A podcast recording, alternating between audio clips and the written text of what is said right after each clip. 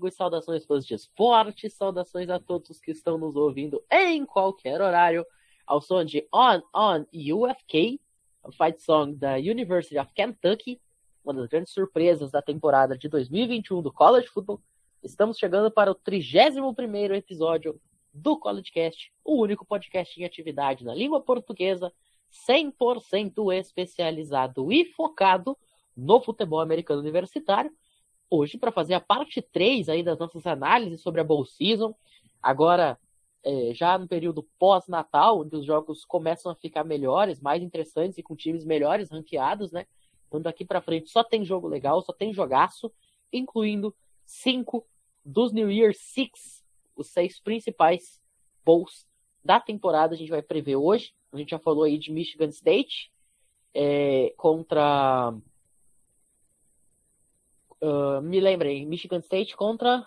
Pittsburgh. Contra Pittsburgh, exato, obrigado.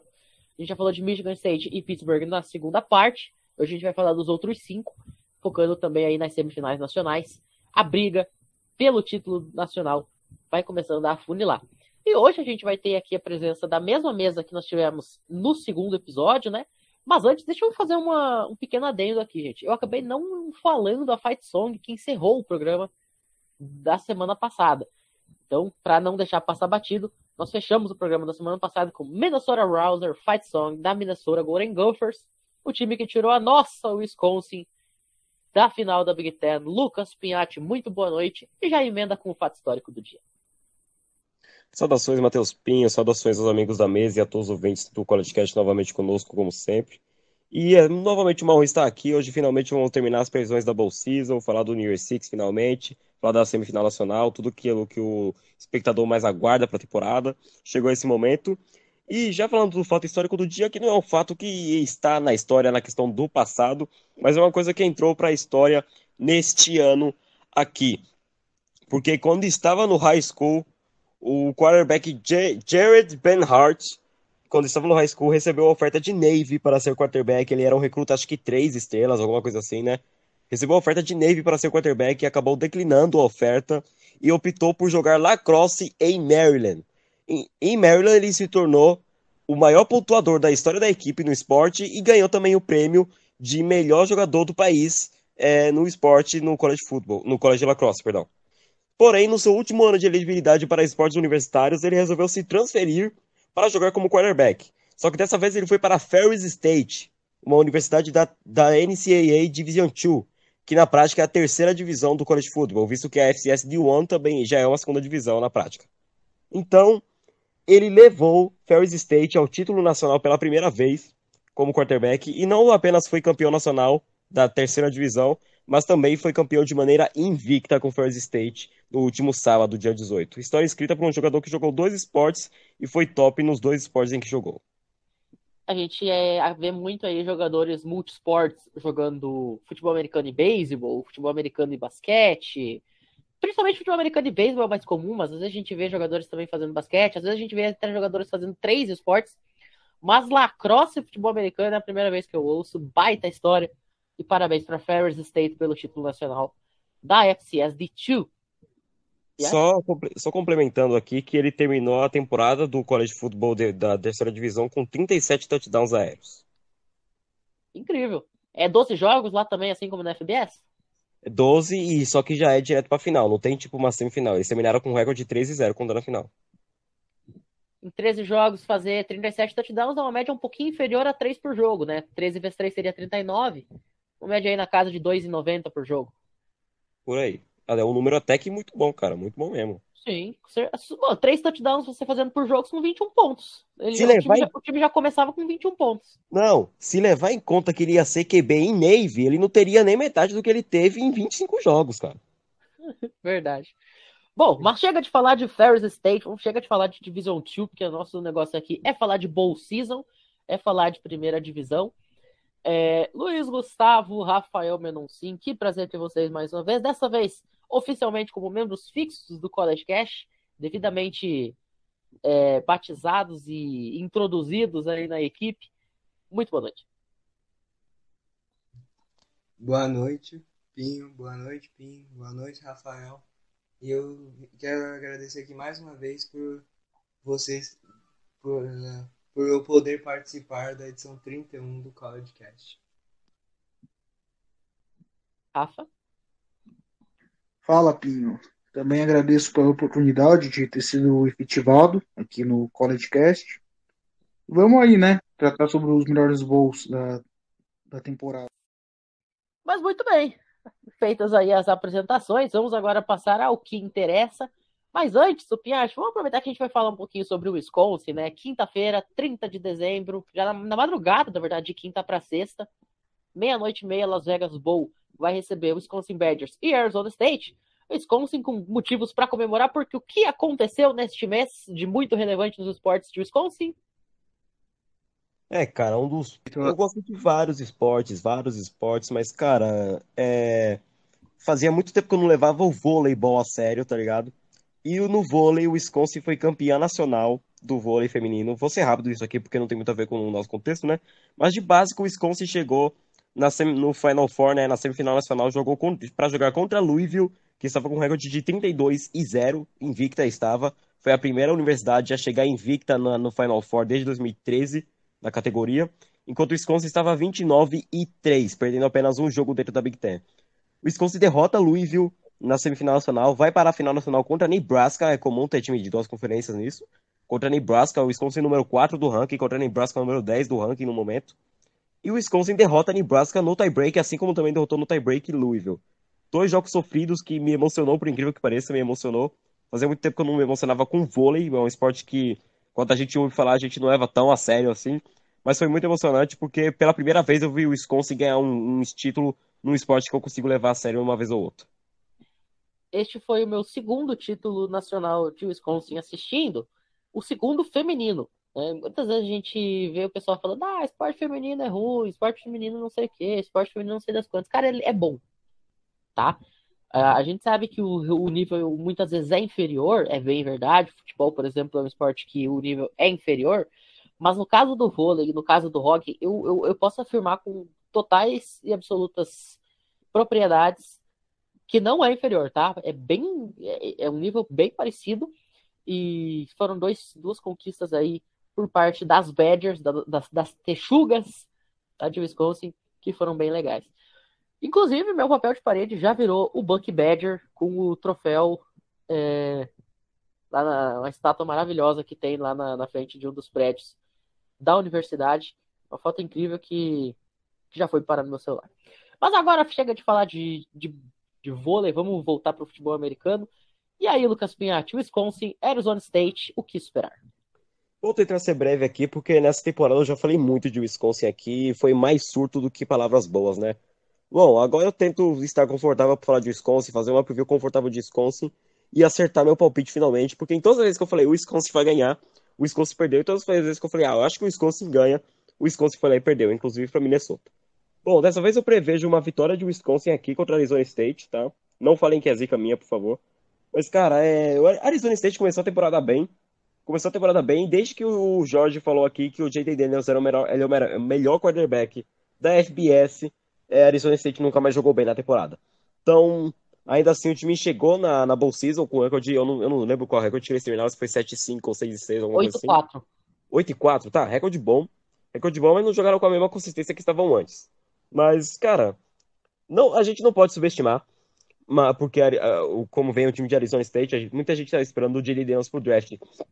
Mas ele vai ficar mais um ano em Arizona State, então ele joga esse jogo. Só que o Wisconsin vai completa também. Até agora eu não sei de nenhuma notícia do Jake Ferguson, que é o único senior ali do ataque previsto para sair, né? Não quem, não vai, quem não vai jogar vai ser o John Chenol, o fullback. Esse tá fora do jogo. Não é o Léo Chenol? Não, é o John, o fullback. Ah, tá. Ah, tá, o fullback, o irmão dele, beleza. E o Jack Eisenbeck também tá, tá fora do jogo. Beleza, mas o primordial do ataque ali que é elegível pro draft é o Jake, é o Jake Ferguson, mas ele ainda não falou nada, então Esperamos ele para o jogo. Ele pode se declarar até o dia 30 mesmo e não jogar no dia 30, né? Não é uma coisa que eu espero, mas se ele jogar, tá ótimo. Eu acho que o Jack Sambor joga também, não tenho certeza, mas espero que ele jogue. E, bom, o Wisconsin tem essas peças. O Braylon Allen ainda joga. O Graham Mertz ele pode desenvolver um papel interessante, porque a defesa de Arizona State não é lá uma das melhores. Então o Wisconsin tem todo o time para poder ganhar esse jogo por um placar mínimo aí de 4, 7, até 10 pontos de diferença. Não mais que isso, eu imagino. Mas o jogo TS tem que continuar entrando. O Wisconsin não joga um jogo há três ou quatro semanas aí, né, cara? Espero uma vitória de Wisconsin aí por no máximo 10 pontos, uma ou duas posses. Vai ser um jogo disputado, vai ser um jogo apertado. Porém, se Arizona State ganhar, também vai ser um jogo bom, vai ser um jogo que Arizona State vai mostrar poder também, porque o time não é nada ruim. Muito bem. É, o Wisconsin entra nesse jogo como favorito por seis pontos nas casas de aposta nos Estados Unidos. É, e eu só quero deixar registrado um pequeno ponto. Eu vou apostar em Wisconsin pelo seguinte: não só por eu ser torcedor e eu ter apostado em Wisconsin em todas as rodadas, mas diferentemente de algumas apostas que eu fiz de Wisconsin ganhando de times ranqueados, eu acertei, como foi o caso contra Purdue é, e também contra Iowa. É, nesse, nesse caso tem, tem uma explicação, tá? E eu não vou falar só de Braylon Allen, que foi a explicação que eu dei nas outras vezes. É, o Jaden Daniels vai jogar basicamente sozinho tá? Porque o Rashad White, que era o principal jogador do ataque de Arizona State, já se declarou pro draft e tá fora do bowl. É, o Dermonte Tryanon, que era o segundo principal corredor do time, se transferiu, foi pro, pro transfer portal e também não joga.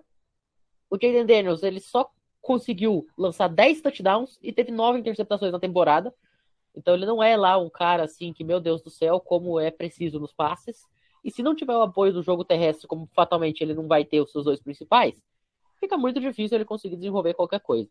E vai jogar contra um time de Wisconsin que teve a melhor defesa de todo o país, de toda a FBS, de 130 times da primeira divisão, em jardas cedidas por, por via terrestre, e terminou em quinto em rating de passe, né, em, em defender é, quarterbacks adversários no que tange ao rating.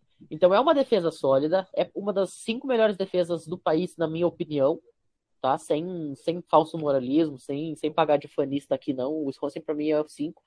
Talvez, assim, na pior das hipóteses, é um time no top 10 do país em defesa, vai pegar um ataque esfacelado de Arizona State. E então eu acho que neste fator do água mole e pedra dura, o Wisconsin leva até com relativa facilidade. Para mim é mais de um touchdown de posse de vantagem. Fala, Luiz. E eu queria de, falar um pouco sobre o Deamonte Triano, né? Porque ele se transferiu para o Ohio State e ele vai jogar na posição de linebacker lá. Um fato curioso. Ele vai mudar de posição. E Pô. voltando a, e, e, voltando para a questão do jogo, né? Voltando para o assunto do jogo. A Arizona State, né? Não podemos subestimar, né? Que nem o Pim falou, o time conseguiu um bom recorde, mas já que infelizmente, Rashad White não vai jogar e que nem o Pin falou. Que nem o Pin falou. O Diamante Tryan foi para o transfer porto, então infelizmente o ataque vai estar bastante desfalcado e com o desempenho dominante da defesa de Wisconsin, com o desempenho forte do Brian Allen, eu acho que o Wisconsin vence essa partida por sete pontos de diferença. Rafa? por mais que eu queria, por mais que eu quisesse apostar em Arizona State, eu vou ter que ir de Wisconsin, porque, como já comentaram, o Wisconsin, o Wisconsin tem uma defesa muito boa, o ataque de Arizona State está muito desfalcado. É, se fosse um jogo com os dois times completos, talvez seria um jogo muito gostoso de ver, que seria uma defesa muito sólida contra um ataque muito sólido também. Um ataque com playbook até um pouco mais complexo, que eu gosto de ver.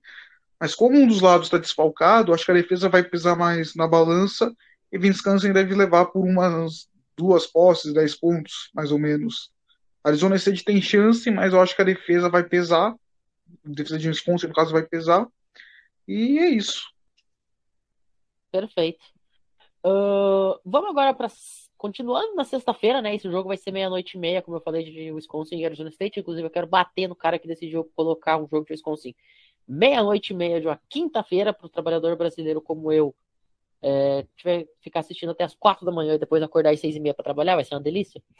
Uh, mas ainda na sexta-feira, agora no raiar do dia, às 13 horas da tarde, para você que vai estar pensando aí no churrasco de fim de ano, naquela champanhe maravilhosa, Gator Bowl, Wake Forest e Rutgers. Rutgers que entrou aí meio de gaiato, né? Porque o Texas A&M acabou abrindo mão da sua vaga. E o Rutgers, um time 5 e 7, portanto não atendia as exigências para estar na Bowl Season, né, que é de seis vitórias ou o ponto 500 de recorde, é, acabou herdando essa vaga porque não tinha outro time disponível para jogar. Todos os times com seis vitórias já, já tinham um lugar na, na pós-temporada. E aí o Rutgers ganhou essa vaguinha aí. É, por este motivo, a gente não tem odd, tá? Ainda não foram lançadas as odds das casas de aposta para essa partida. Fala, Piatti. Cara, se fosse Texas A&M, eu poderia lançar uma grande análise dessa defesa contra esse ataque potente de Wake Forest, né, cara? Só que, cara, ainda bem que o Texas A&M cancelou, não foi porque por Covid, não, é porque sabia, sabia que ia tomar um cacete aí para o Wake Forest, né? Porque você não tem mais o Azay no seu ataque, se declarou pro draft, o moleque vai ter muito sucesso na NFL, se Deus quiser. Jalen Weathermeyer era o mesmo, foi pro draft, já, foi, já, já se declarou pro draft. O Zé Calzaro, por incrível que pareça, ele faria falta nesse ataque, porque se, se ele reserva é ruim, imagina o reserva dele, que seria o terceiro de Texas A&M, né, cara? Então ele, ele foi assessor portal de transferência, pra quem não sabe. Então, cara, é, Texas A&M chegaria com um ataque totalmente desfalcado, e isso não, não vai acontecer porque não vai jogar enquanto a defesa que poderia salvar o time, mas não ia aguentar tanto tempo assim. Enquanto o Wake Forest tem, aquele ataque que a gente já conhece, e eu não tenho informação de qual jogador já se declarou pro draft, e isso pode ser um impacto grande aí no ataque de Wake Forest se for ausente. Mas assim, cara, não tem o que analisar de Rutgers, né, cara? O Rutgers teve uma temporada no início ali, uma temporada até que decente, né? A partir do segundo, terceiro jogo e tal, só que não foi nada demais na Big Ten, não deu trabalho para ninguém. E acabou sendo mais uma temporada fraca de Rutgers, só que eles têm aí uma promessa pro futuro, estão recrutando bem e tal.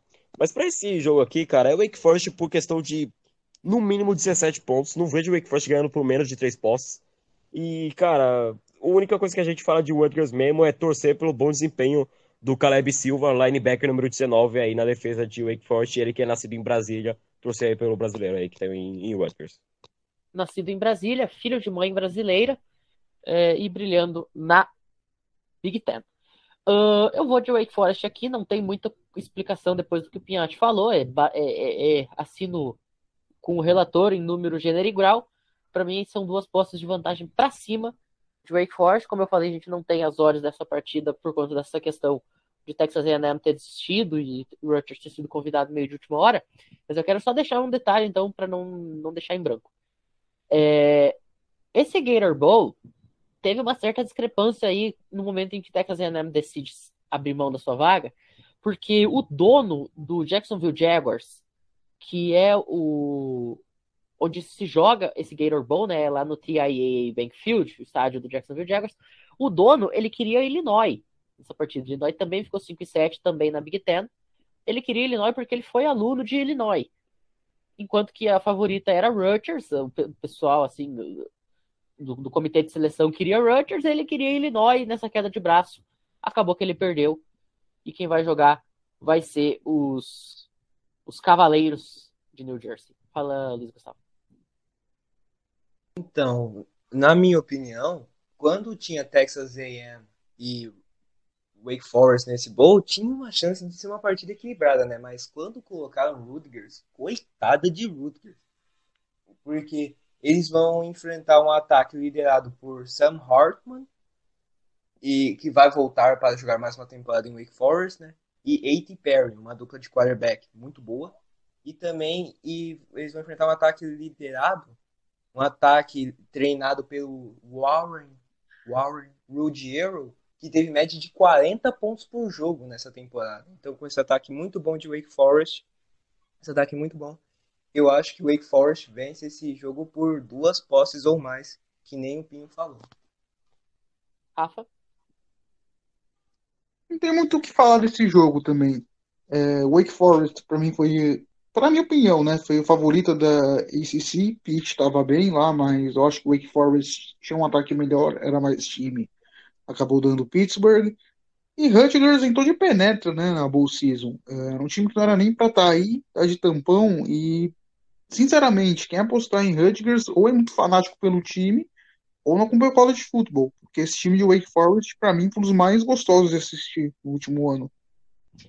Você sabe que em 2018, o André Rizek, apresentador do Sport TV, disse uma frase que eu nunca mais esqueci. Ele disse assim: a melhor, melhor tipo de pessoa para apostar em bolão é aquela que não entende do esporte que está apostando é a, a, tipo a tia do café que vai lá e coloca a Croácia na final da Copa do Mundo porque não sabe que time é bom que time é ruim. E aí ele vai lá e acerta porque o esporte é meio louco. Basicamente, a tia do, só a tia do café vai apostar em Rutgers aqui. A tia que entrou no bolão da firma, não sabe nem o que, tá falando direito. Mas vai lá, coloca e dá uma, uma zebra danada, o Rutgers consegue a vitória e ela fica rica. Ainda na sexta-feira, 31 de dezembro, enquanto você toma aquela gelosa já se preparando para virada, Uh, a partir das duas da tarde, nós teríamos o Sun Bowl entre Washington State e Miami, só que Miami acabou declinando é, desse convite por conta do protocolo de Covid. Tá? É, Washington State ainda está esperando para saber quem vai ser o seu adversário, para saber qual vai ser a reposição aí. É, então a gente não vai fazer previsão aqui porque a gente ainda não tem certeza de qual vai ser o adversário. Uma das possibilidades de adversário é Central Michigan. Central Michigan estava marcado para jogar às seis e meia da tarde, também na sexta-feira, dia 31, o Arizona Bowl contra Boise State. Boise State, a exemplo de Miami, também não vai jogar essa partida por conta do protocolo de Covid. Então, existe a possibilidade de que Central Michigan, que jogaria o Arizona Bowl, seja deslocada para enfrentar o Washington State no Sun Bowl e o Arizona Bowl seja cancelado. Caso isso aconteça, a gente vai informar vocês é, por meio aí da, das plataformas sociais. Mas, então são dois jogos aí que a gente ainda não tem certeza do que vai acontecer e, e até mesmo se vai chegar a acontecer algum desses jogos. Uh, mas vamos falar de um jogo que a gente tem certeza absoluta que vai acontecer aqui.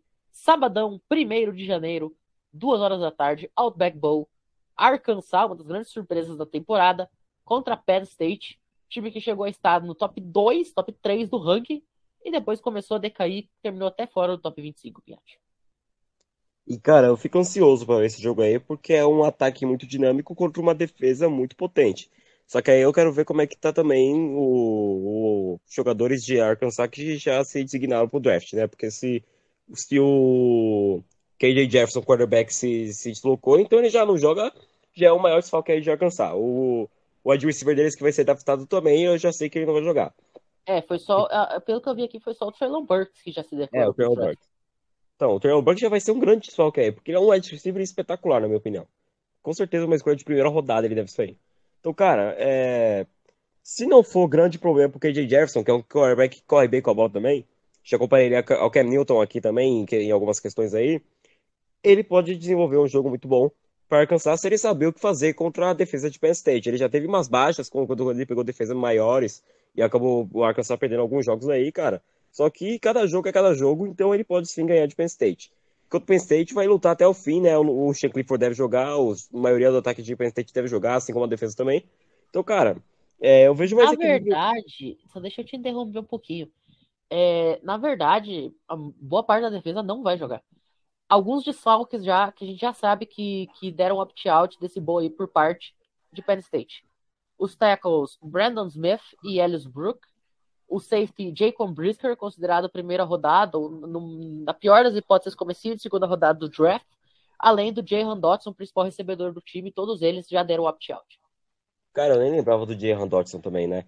Mas tá bom, isso aí foi uma informação interessante aqui e isso aumenta aí minha previsão para Arkansas vencer esse jogo aí, porque uma universidade ela não é composta por um igual um elenco de NFL que tem 30 nego bom. Uma universidade tem 8 nego bom que carrega o time. Então, quando esses caras saem, que é o que principalmente em Penn State vai ser a defesa, cara, fica difícil apostar agora contra Arkansas. Mas eu ainda vejo um jogo equilibrado, porque Arkansas, mesmo sendo aquele time que causa um alvoroço em campo, ainda é um time que cede bastante também. Então pode ser um jogo interessante, mas não dá para esperar tanto sem Penn State, enquanto o Arkansas é, vem mais preparado para esse jogo. E eu preciso me informar mais quanto aos times também.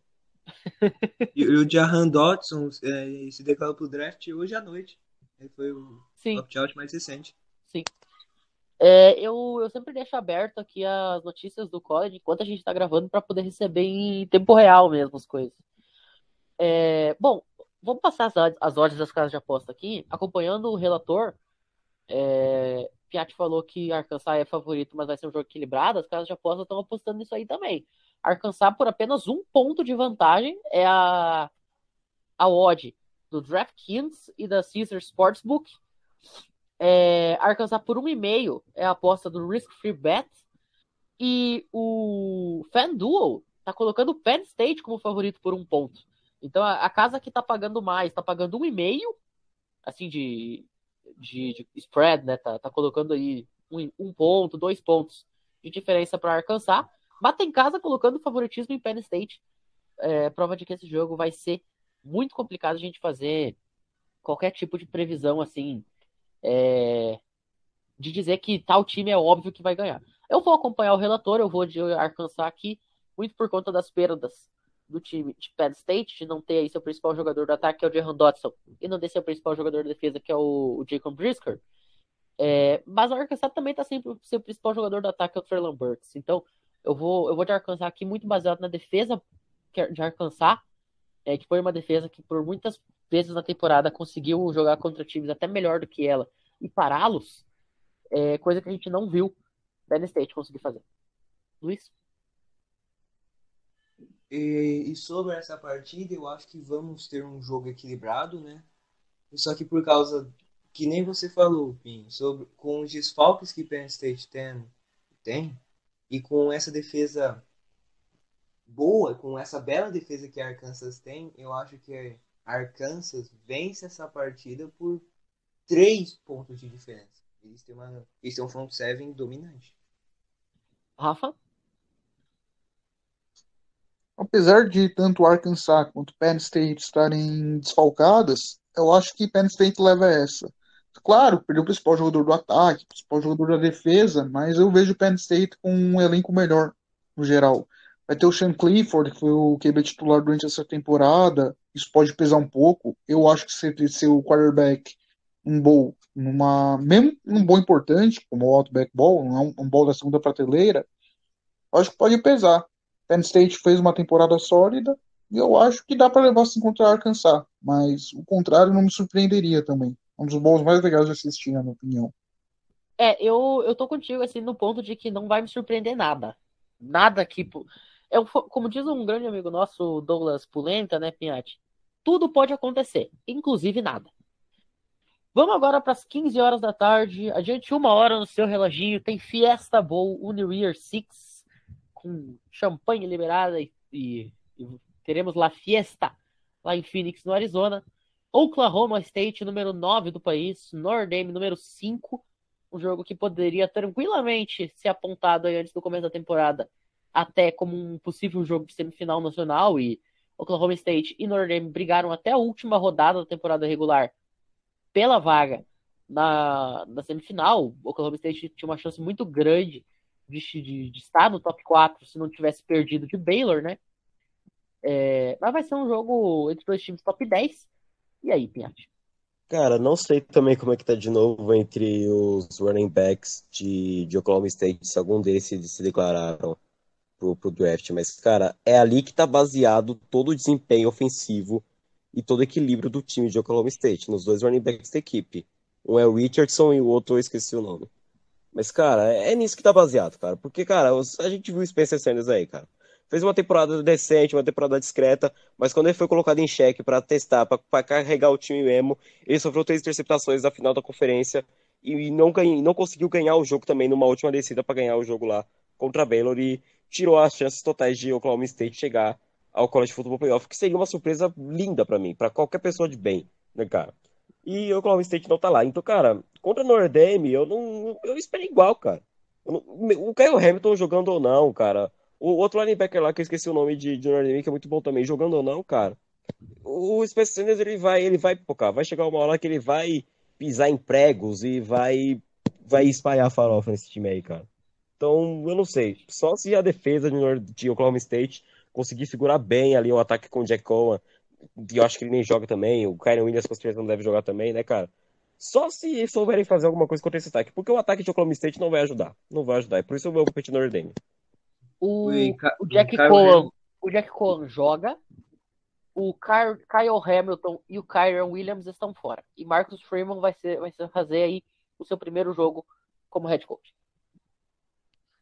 É, eu já vou aproveitar aqui que eu já tô com a palavra, já vou dar é, a minha aposta e também as odds das casas. É, nas casas, Nordame aparece como favorito por dois pontos e meio. É, em, uh, no, no DraftKings e no Caesar Sportsbook, é, além do FanDuel e do, do Risk Free. Já o. Não, desculpa, no, no Risk Free 2,5. Já no FanDuel, apenas dois pontos. Então vai ser mais um jogo aí que as casas estão colocando uma vantagem mínima aí na casa dos dois, dois e meio, menos de um field goal de vantagem para Nordame. Mas eu vou, eu vou apostar contra os relatores aqui, tá? Eu vou de Oklahoma State, porque eu acho que o Oklahoma State vai ter seu time completinho, tá? Inclusive o Spencer Setters. é, apesar de ele, de ele ser um cara assim que de vez em quando ele dá uma paçocada, ele dá umas viajadas na batatinha, aproveitando que a gente teve aí o Afemo Famous da roupoteiro boa, ele dá umas viajadas na batata. Mas ele ainda é um cara é, que sabe o que fazer com a bola na maior parte das vezes e não ter o principal jogador do ataque, o principal jogador da defesa do lado dos Fighting Irish pode complicar o jogo para Notre Dame. Minha aposta, Oklahoma State. Luiz? Para essa partida, eu acho que, infelizmente, né, Notre Dame vai sofrer bastante né, com esses desfalques importantes que eles têm, né? Kyron Williams e Kyle Hamilton já vão se preparar para o draft. E com um desempenho forte dessa defesa de Oklahoma State, que é muito boa. E falando nisso, o coordenador defensivo de Oklahoma State, Jim Nolas, vai ser o novo coordenador defensivo de Ohio State. Vamos ver o que ele vai fazer lá em Columbus. E voltando ao assunto do jogo. Eu, e com um desempenho forte da defesa e com um bom desempenho do Spencer Sanders, mesmo com ele entregando a bola às vezes, eu acho que Oklahoma State vence esse jogo por uma posse de diferença. Rafa? Esse é um jogo muito interessante também para ver, tanto pro lado de Oklahoma State quanto de Notre Dame, mas eu vou com os Fighting Irish dessa vez. Primeiro porque Oklahoma State nunca me passou confiança, principalmente depois daquela passocada que foi a final da Big 12. Aquele jogo contra a Baylor foi simplesmente um desempenho bizarro, na minha opinião, de Oklahoma State. Notre Dame, Notre Dame tem seus desfalques, tem, mas eu acho que foi um time mais sólido, pegou uns times melhores durante a temporada. Uh, para mim, a Big 12 foi a pior conferência entre as Power Five esse ano. Não, eu vou de Notre ano, Dame. Todo é, ano a Big 12 é a pior. Mas esse ano eles superaram. Esse ano a Big 12 foi um negócio que, meu Deus do céu, a American uma conferência melhor. E eu vou de Notre, de Notre Dame, tanto pelo contexto de toda a temporada, e quanto pela fragilidade que os times da Big 12 vêm apresentando nos últimos tempos. Sei lá, eu não sinto confiança com a Home State. Eu vi aquela final da Big 12 e fiquei muito assustado, principalmente com as pastocadas. É, foi um jogo extremamente divertido para quem não estava torcendo para nenhum lado, né? Vamos para o Citrus Bowl agora, ainda às 13 horas, ah, desculpa, ainda às 15 horas da tarde, a exemplo do jogo anterior que a gente falou, do Fiesta Bowl, o Citrus Bowl entre o time número 15 do país, Iowa Hawkeyes, e o time número 22, a Kentucky Wildcats, que abriu o programa com a Fight Song, Lucas Piatti. A gente comentou off record aqui que o Citrus Bowl ele é muito mais relevante que o Pit Bowl. E o Citrus Bowl vai ter um jogo triste, né, cara? Porque por que, a Iowa é número 15 do país depois de estar paçocada, né, cara? É poucas palavras aqui. Eu vou falar o que eu vou falar pela terceira vez, que eu já falei duas vezes aqui nesse podcast. Se o Spencer Sanders jogar bem, se é que ele vai jogar. Se o Spencer Sanders jogar. O Spencer Petros, perdão. Se o Spencer Petros jogar o que ele sabe, a Iowa perde. Se ele jogar o que ele não sabe, a Iowa ganha. Mas o meu palpite, de qualquer maneira, aqui é Kentucky. Eu adoro quando o Piatti fala isso, cara. Se, se, o cara jogar do jeito que ele sabe jogar, o time perde. É maravilhoso. A princípio, o Spencer, uh, Spencer Petros vai jogar. Vai continuar sendo uma Petros no caminho de Iowa. O Tyler Goodson, esse sim, tá fora, já se declarou pro draft e deu opt-out, é, que era a única coisa que prestava no ataque de Iowa, né? Então, uma coisa que já era ruim, conseguiu ficar pior. Pelo lado de Kentucky, o, o a gente ainda não, não, não tem notícias de nenhum jogador dando opt-out, só saiu o John Summerall, que foi para Troy ser head coach, mas ainda assim vai, vai treinar o time nessa última partida, então também não vão sentir essa perda. Nas casas de aposta, Kentucky aparece como favorito por três pontinhos. É, na maioria delas, o Risk Free está colocando por dois e meio, mas é tudo nessa base de um fio de gol de vantagem. E eu vou acompanhar os relatores, tanto o Piatti quanto as casas de apostas americanas. Vou com os Wildcats. Luiz?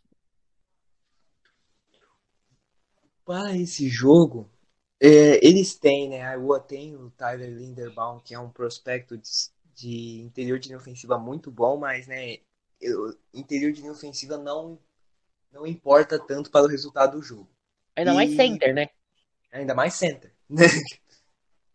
então, e indo para o lado de Kentucky, eles têm um prospecto muito bom de ofensivo tackle, que, pelo menos na minha opinião, é um dos melhores jogadores de linha ofensiva para o próximo draft da NFL, né? O Darian Keener. E eles têm um running back top também, né? O Chris Rodriguez Jr. e com um desempenho top do ataque, desempenho forte, com um belo desempenho do ataque, eu acho que Kentucky vence essa partida por três pontos de diferença. O Chris Rodrigues, que terminou com uh, o quinto maior número de carregadas, 205, e com o, o, segundo maior número de jardas totais dentro da SEC, 1.272. E não é. falam muito dele, mas ele é um running back top. Se a gente considerar que Kentucky fez 12 jogos na temporada, ele fez 1.272 jardas, não é preciso ser nenhum gênio matemático para saber que isso dá 100, 100 jardas por, por jogo. É, ele basicamente ele corria o campo inteiro a cada jogo, fazia um touchdown por jogo de forma terrestre. São números muito bons ainda mais falando de college football e de um time que não é dos lados mais relevantes em recrutando. Ele tem uma linha ofensiva boa protegendo ele, né, liderado pelo Darian Kinnard, só que ele tem muito mérito, né, pela essa temporada muito boa que ele teve. Sim, certeza. Fala, Rafa. Então, uh, Iowa uh, até ameaçou fazer alguma coisa durante essa temporada, mas morreu na praia. Eu vejo que Kentucky como um time melhor, um ataque melhor, deve vencer. Uma pena que o nosso Citrus Ball estar tá recebendo esse jogo. Citrus Ball, para mim, o mais New, mais New Year Six dos não New, New Year Six. Acho que até dois anos atrás foi Michigan e Alabama no Citrus Balls. Aquela temporada que a Alabama foi tão mal que perdeu dois jogos e ficou fora do, do, do da semifinal, né? É, mas pensa os jogos que o Citrus Balls costuma ter. É Alabama e Michigan. Crise em Alabama naquela temporada. Ala... Não, Alabama e Michigan hoje são o número 1 um e número 2 do país. É bizarro. É bizarro como esse ball costuma ter jogos bons. Dessa vez não vai ser tão bom quanto dos últimos anos, mas eu vou de Kentucky. Muito bem.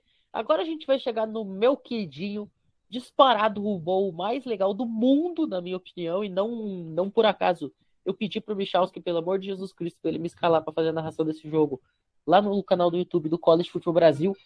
Rose Bowl, Pasadena, na Califórnia, The Granddaddy of the Mall, o avô de todos, o estádio mais icônico do futebol americano, vai receber um jogaço Lucas Pinhatti, Ohio State Buckeyes, número 6 do país, e o Tayuris, número 11, o time que tirou o Oregon da semifinal nacional.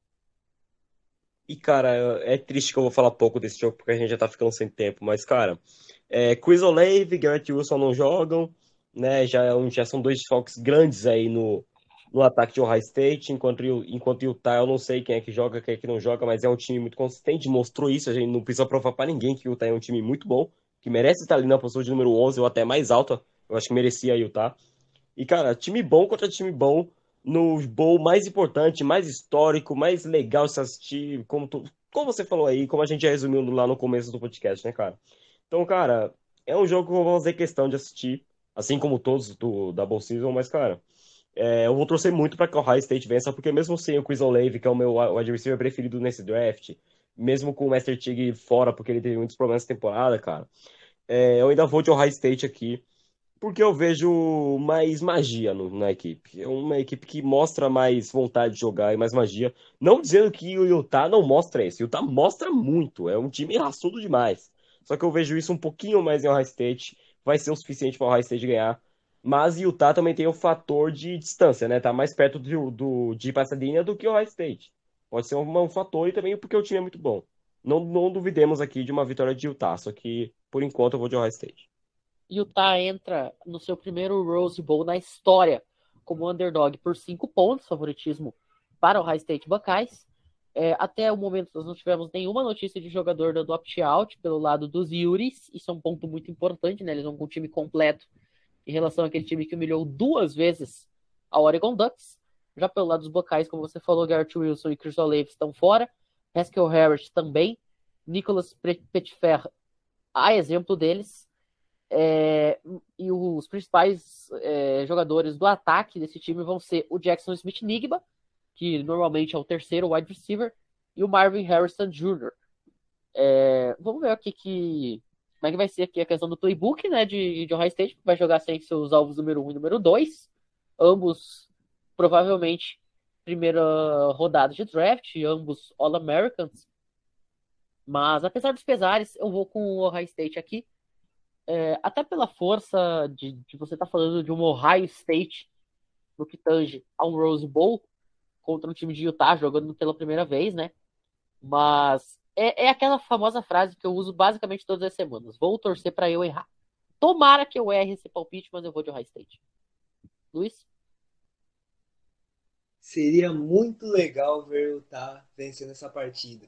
E com Tavion Thomas sendo um dos líderes do país em jardas terrestres e o Devin Lloyd fazendo um pouco de tudo nessa defesa de Utah, eles têm chance.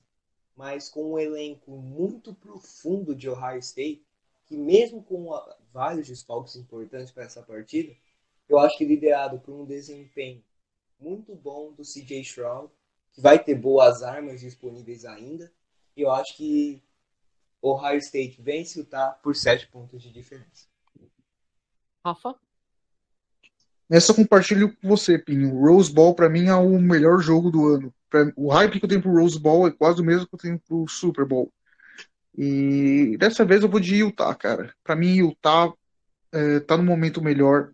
É, esse jogo vale muito mais para Utah do que vale para Ohio State. É o primeiro Rose Bowl. Para eles valeria muito ganhar esse jogo. O Ohio State, infelizmente, está tratando o Rose Bowl como um prêmio de consolação, uma crítica ao college football playoff, inclusive. É um absurdo o Rose Bowl ser tratado como um negócio secundário.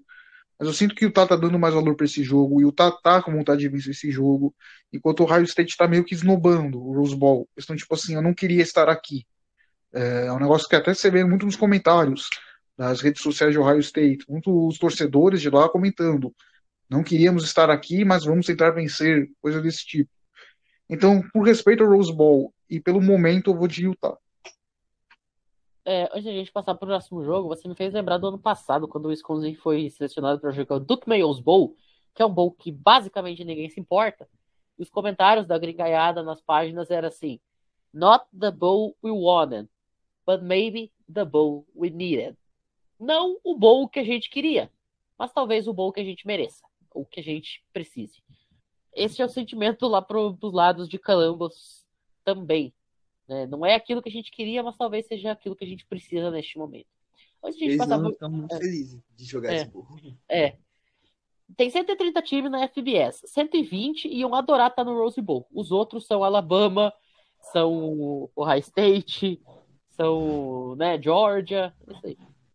Antes de a gente passar para o próximo jogo, eu só quero deixar um, detalhe registrado. Nós estamos gravando este programa na segunda-feira, 27 de dezembro, são agora 10 e 18 pelo horário de Brasília. Já começou o Monday Night Football e eu tenho que dar os parabéns pro cara que decidiu que o New Orleans Saints ia jogar de preto e dourado e o Miami Dolphins de branco e azul. Isso aqui tá uma coisa maravil maravilhosa, maravilhosamente linda.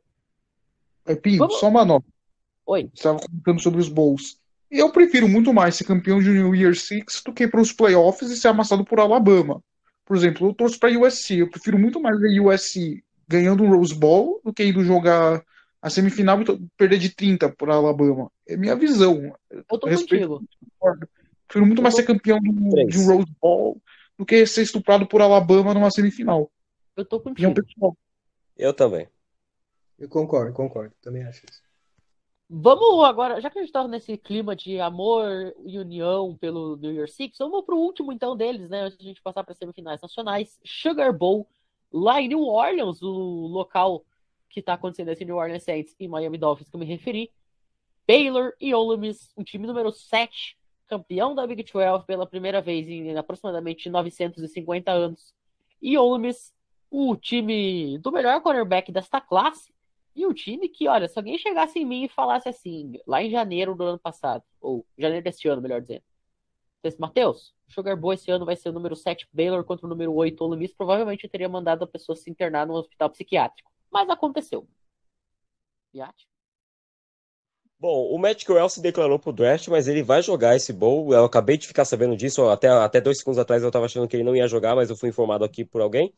E, cara, é, isso pode ser um grande, um grande, pode ser não, vai ser o um grande diferencial para Olmes brigar por esse jogo. Porque ele é um quarterback que sabe jogar contra boas defesas, exceto quando não é pressionado. Quando ele é pressionado, ele geralmente não vai conseguir produzir o que ele é capaz de produzir quando ele tá soft.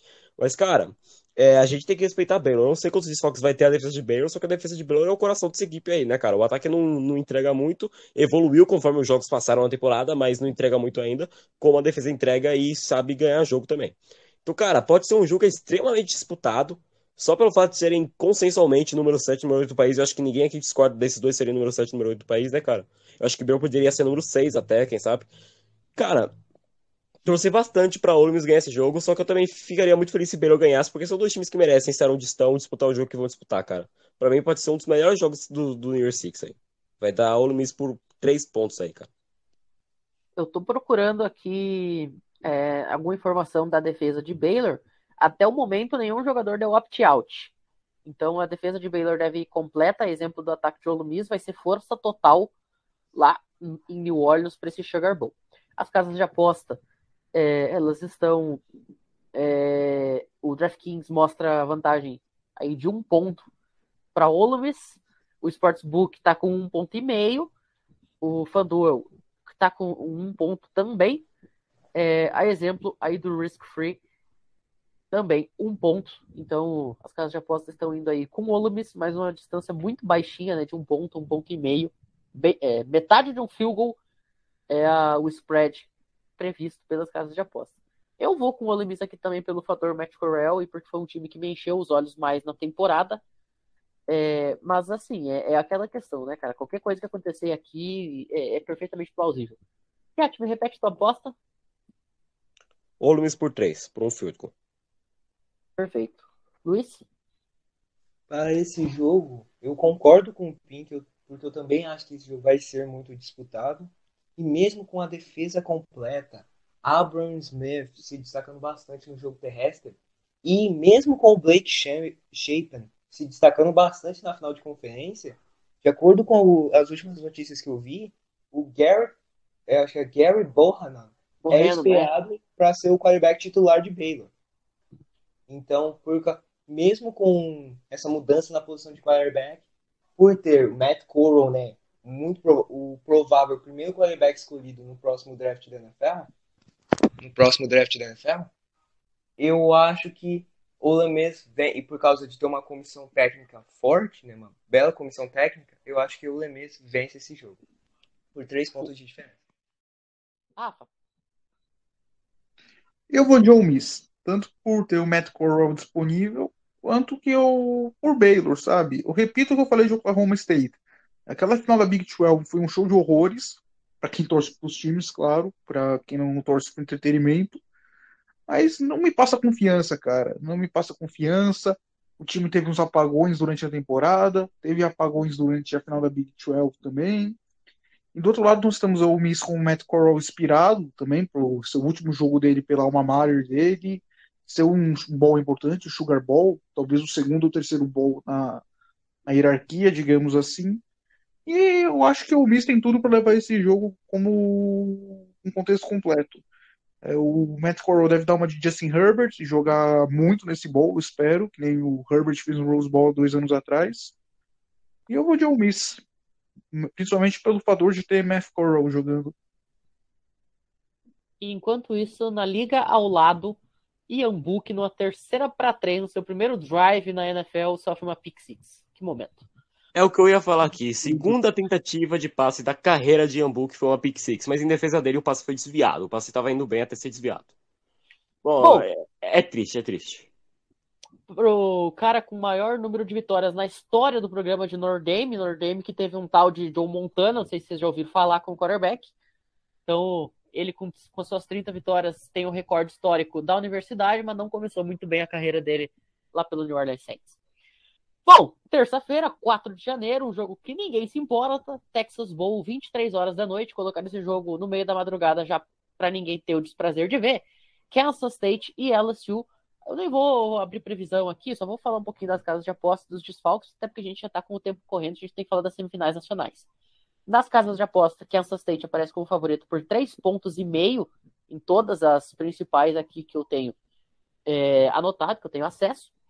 É, LSU deve jogar é, com Garrett Nussmeier como quarterback, né, já que o Max Johnson está se transferindo para Texas A&M e o Miles Brennan está machucado, então o, o é o único quarterback disponível com uma scholarship ativa. É, só que para poder jogar ele vai ter que abrir mão da sua red shirt, né? Então vamos ver aqui como é que vai ele vai receber essa questão. É, o John Kirkley, que era um, um quarterback três estrelas saindo do high school, pode até aparecer aqui, existe uma, uma pequena chance, mas é, não tem nada confirmado. E a LSU vai estar sem seu treinador para o jogo, já que o, Oregon acabou saindo de lá. É, Kansas State também tem seu problema com quarterbacks, né? Já que o Skyler Thompson sofreu uma lesão no último jogo da temporada. É, ele ainda assim é, é, deve jogar, mas vamos esperar para ver o que vai acontecer até a terça-feira que vem. É, e o, o, ataque de Kansas State é, vai ter aí no Deuce Vaughn, jogador que é All-American, é, vai ser o principal destaque e, e é nele que o time vai vai se espelhar e vai esperar para tentar vencer os Tigers lá no Texas. E agora sim, semifinais nacionais, o momento em que se separam os homens dos meninos, ou os adultos dos adolescentes, se vocês preferirem. Alabama Crimson Tide, número um do país. Cincinnati Bearcats, o primeiro time da história da Group of Five a chegar numa semifinal nacional. Primeira semifinal desta temporada, Cotton Bowl, sexta-feira, 31 de dezembro, 17 horas 30 minutos, diretamente de Arlington. Só deixar um destaque aqui que o meu palpite pro jogo anterior é de Kansas State, tá? Mas enfim, cara, falando do que importa aqui, porque esse jogo não vale nada, falando de, do jogo que importa aqui, né, cara? Porque, cara, todo mundo aqui tá com coração com Cincinnati, né, cara? Cincinnati, depois dessa temporada que fez, já foi roubada no ano passado, nos, nos meus finais contra a Georgia, no bom que eles jogaram lá, que Cincinnati era número 8 e Georgia número 6. Foi um jogaço, inclusive.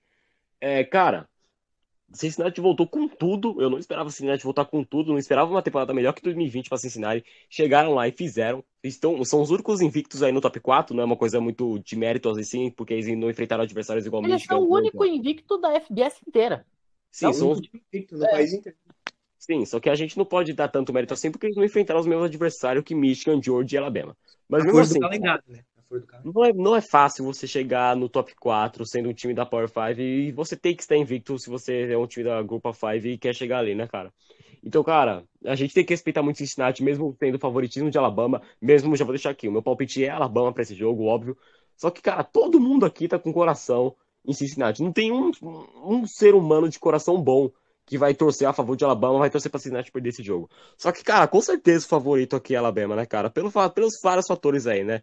Jameson Williams é um jogador maravilhoso. O running back deles, o esqueci o nome de novo, o El Robinson, se eu não me engano. Brian Robinson Jr. Eles têm o Evanil também, obrigado, Luiz. Eles têm o Evanil ali na OL, que para mim é o top 5 do draft, para muitos é o top 5 do draft. É, cara, o Bryce Young é o primeiro quarterback da história de Alabama a vencer o Heisman Trophy, sendo sophomore ainda. Então, cara, fora a defesa também, que tem, tem seus apagão de vez em quando, só que ainda assim é uma defesa de Alabama que joga muito bem, né, cara? E ninguém vai dar opt-out desse jogo aí. Porque você tá jogando com o Nick Saban, você tá jogando no maior programa de futebol americano do país. Então, cara, é, favoritismo de Alabama, eu acho que Alabama pode levar esse jogo por 17 pontos. Só que mesmo assim, cara, eu acho que o, a, a, defesa de Cincinnati é muito boa, cara. A defesa de Cincinnati é um negócio que, que me encanta os olhos, levando em conta o nível, levando em conta qual universidade a gente tá falando, de onde essa universidade joga, cara. A defesa de Cincinnati é muito boa e eu espero eles pressionarem o Bryce Young, incomodarem o Bryce Young. Não a ponto de fazer perder o jogo, não a ponto de colocar o cara em xeque e, e comprometer o jogo de Alabama. Mas, cara, eu acho que a defesa de Cincinnati vai pressionar e vai encher o saco um pouquinho do, do Bryce Young. Vai conter um pouco do jogo terrestre, só que ainda assim a Alabama vai ganhar esse jogo. Porém, tá todo mundo torcendo, tá todo mundo com o coração na mão por Cincinnati, cara. É isso. Alabama aparece como favorita por 13 pontos e meio nas casas de apostas. É, o único desfalque de Alabama vai ser o, Don, o John Match, porque teve uma lesão aí de ACL né, no, no SEC Championship Game, então realmente fica meio difícil jogar quando você tá com seu ligamento cruzado zoado. É, mas fora isso, time completo. E eu vou com o Cincinnati aqui por motivos óbvios. Agora eu só quero deixar um negócio registrado aqui, cara. O Ahmad Garner é projetado aí para ser uma escolha de começo do, do, draft aí, uma escolha top 20, um cornerback All-American.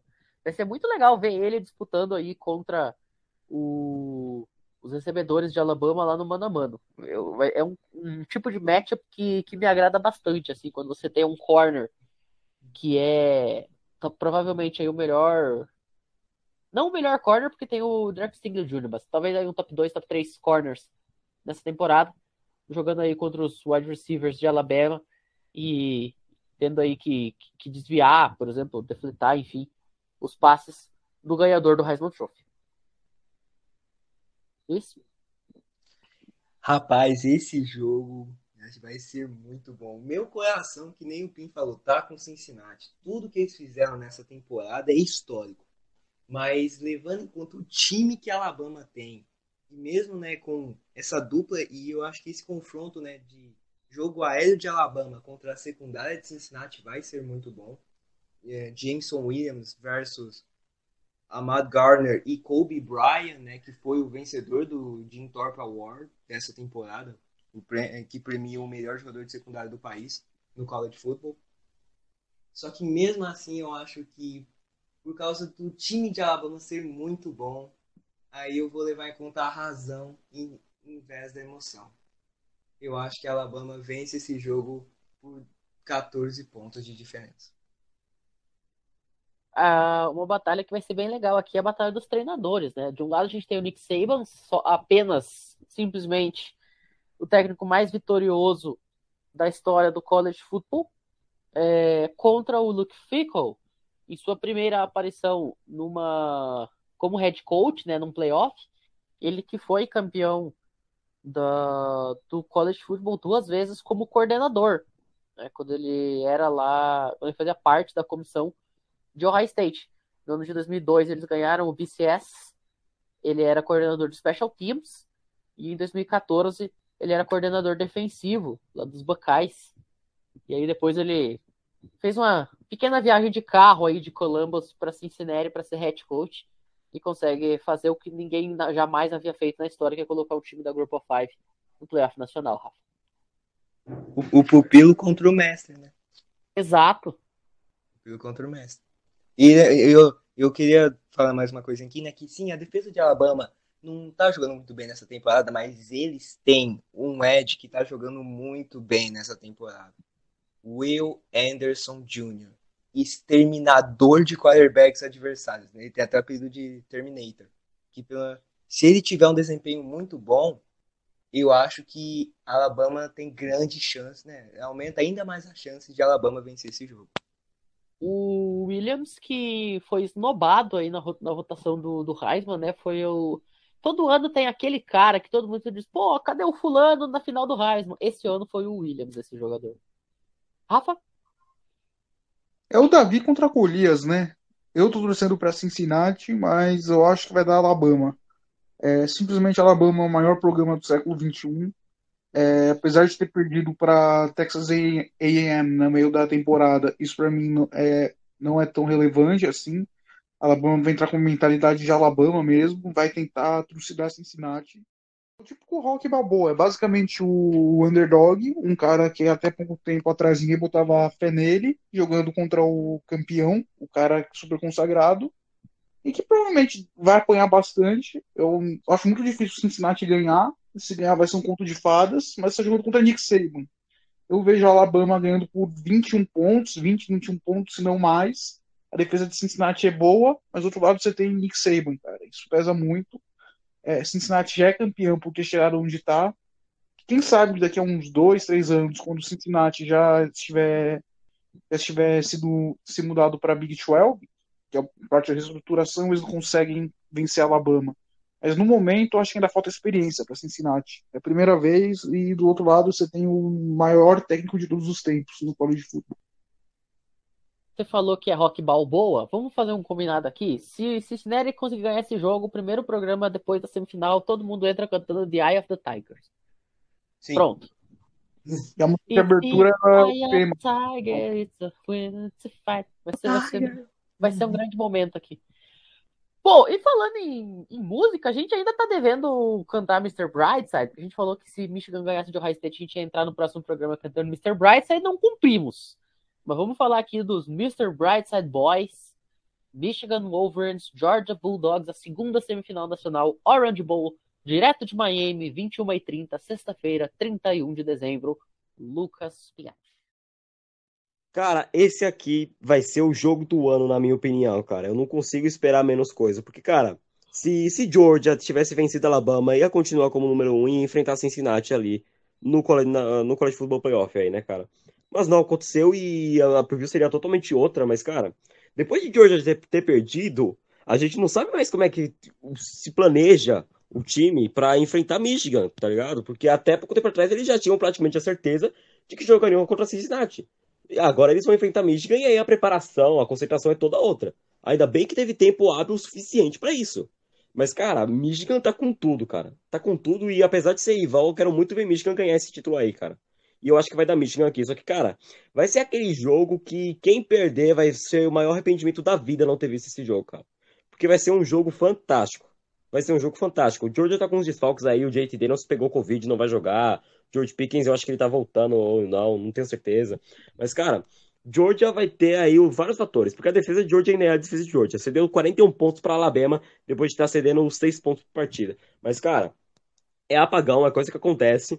E para um jogo de playoff, você não volta da mesma maneira que você perdeu um jogo de 41 a 24. Mas, cara, é...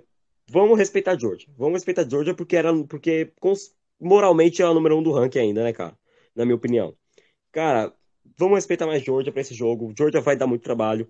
Só que, cara, pelo, por todo o contexto, pelo jeito que joga o time de Michigan, cara, eu acho que dá Michigan aqui. Sem, sem muitas palavras também, mas, cara, esse jogo vai ser aquele jogo que todo mundo vai adorar ver e ninguém vai se arrepender. E quem não vê vai se arrepender muito, cara. Vai se arrepender muito. Vai ser o jogo do ano. Eu falei que Kansas State LSU é um jogo que ninguém se importa. A gente pode até usar uma frase que a gente já usou outras vezes, né? Em Kansas State e LSU, quem perde é o telespectador. No caso de Georgia e Michigan, quem perde é quem não for telespectador. Nossa, mas perde muito, cara. Perde muito. Esse jogo vai ser maravilhoso, cara. Vai ser um dos meio. Eu cravo com certeza aqui que vai ser um jogo top 3 da história do College Football Playoff. Cara, anota isso aqui, cara.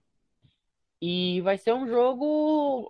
Você que tá assistindo, você que, que, que, acompanha a NFL há mais tempo do que o College Football, tá começando a acompanhar o College Football pela gente, né? Que a gente recebe muito feedback de gente que tá começando a ver College Football essa temporada e a gente tá ajudando, a gente fica muito feliz com isso.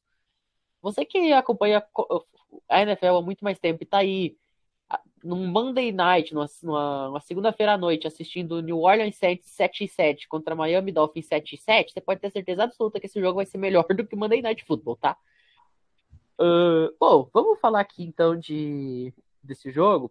A odd está com com uh, com Georgia por 7 pontos e meio, tá? As casas de apostas estão todas elas indo com os Bulldogs por mais de um touchdown de vantagem, um spread de 7,5 é, e o, o over-under aí na casa dos 44 pontos e meio, que para mim até que é um over-under baixo, pensando aí nos dois ataques.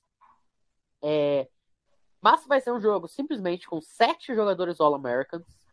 É, o cara que é, foi finalista do Heisman e para mim é o pick 1 ou pick 2 do draft, que é o Aiden Hutchinson. Tem o Jordan Davis, que para mim é uma escolha top 12, top 15, no máximo, assim a pior pick que ele poderia ser escolhido top 15. É, tem o Nakob Dean. É, falando de ataque, tem o Rayson Haskins, que, que teve 20 touchdowns terrestres na temporada, incluindo 5 contra o maior contra, contra o maior rival, contra o High State, né? O jogo que, que pela primeira vez Michigan venceu os Buckeyes desde 2011, não conseguia isso, e ele foi lá e correu para 5 touchdowns.